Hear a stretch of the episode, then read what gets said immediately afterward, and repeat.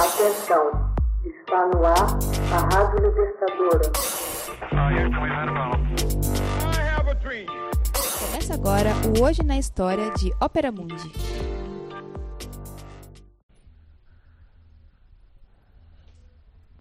Dezessete de março de 1901. Onze anos após suicídio, quadros de Van Gogh são exibidos em Paris.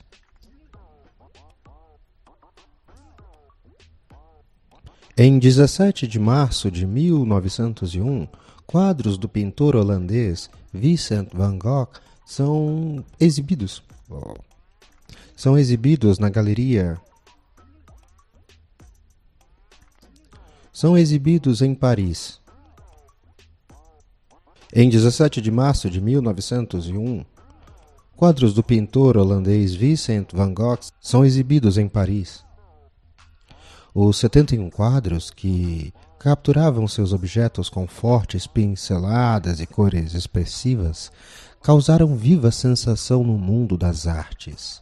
Onze anos antes, enquanto vivia nos arredores de Paris, Van Gogh cometeu suicídio sem ter qualquer noção de que seus trabalhos teriam um destino, ou de conquistar a consagração, muito além de seus enlouquecidos sonhos.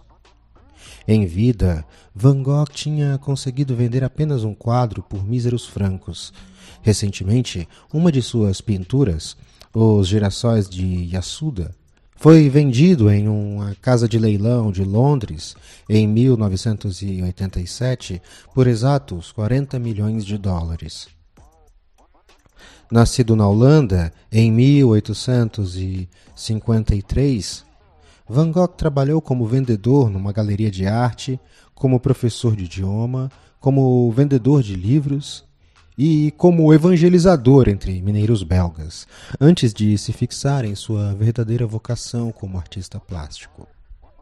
O que é conhecida como sua década produtiva começou em 1880 tendo se limitado nos primeiros anos quase que inteiramente em desenhos e aquarelas, enquanto ia adquirindo competência técnica.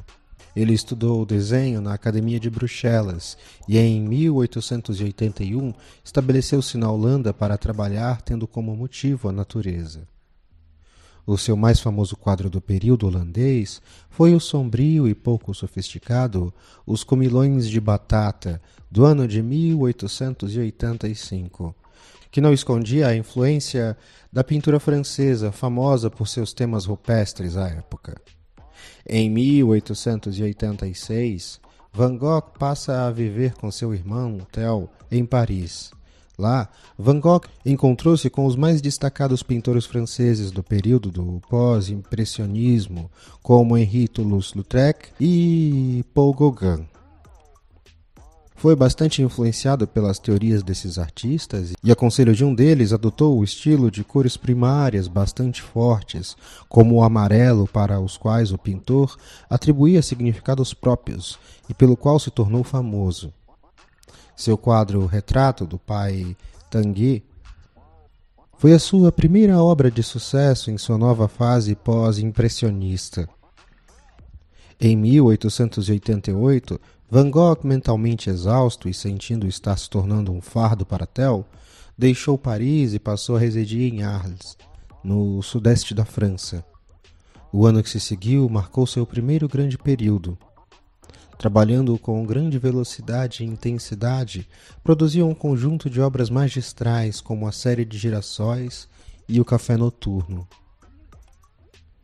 Esperava formar uma pleiade de pintores com a mesma visão artística em Arles.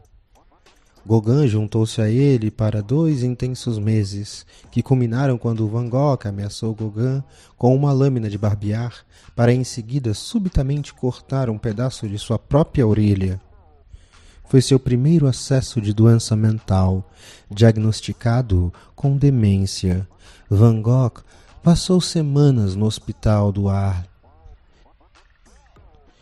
E em abril de 1889 internou-se em um asilo.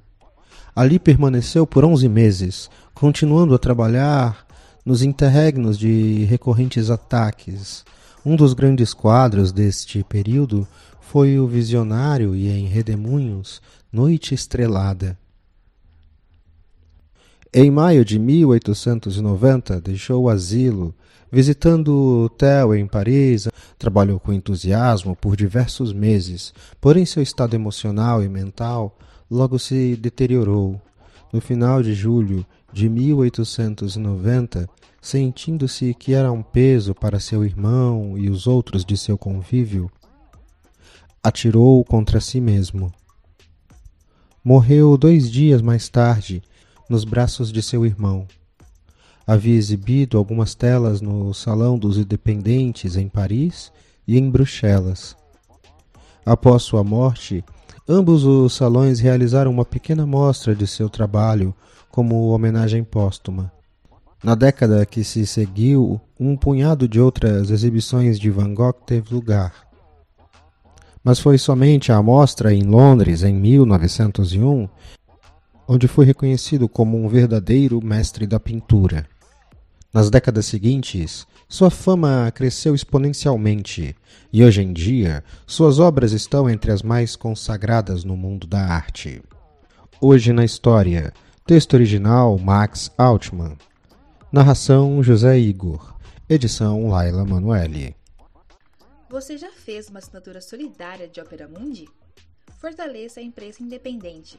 Acesse www.operamundi.com.br/apoio.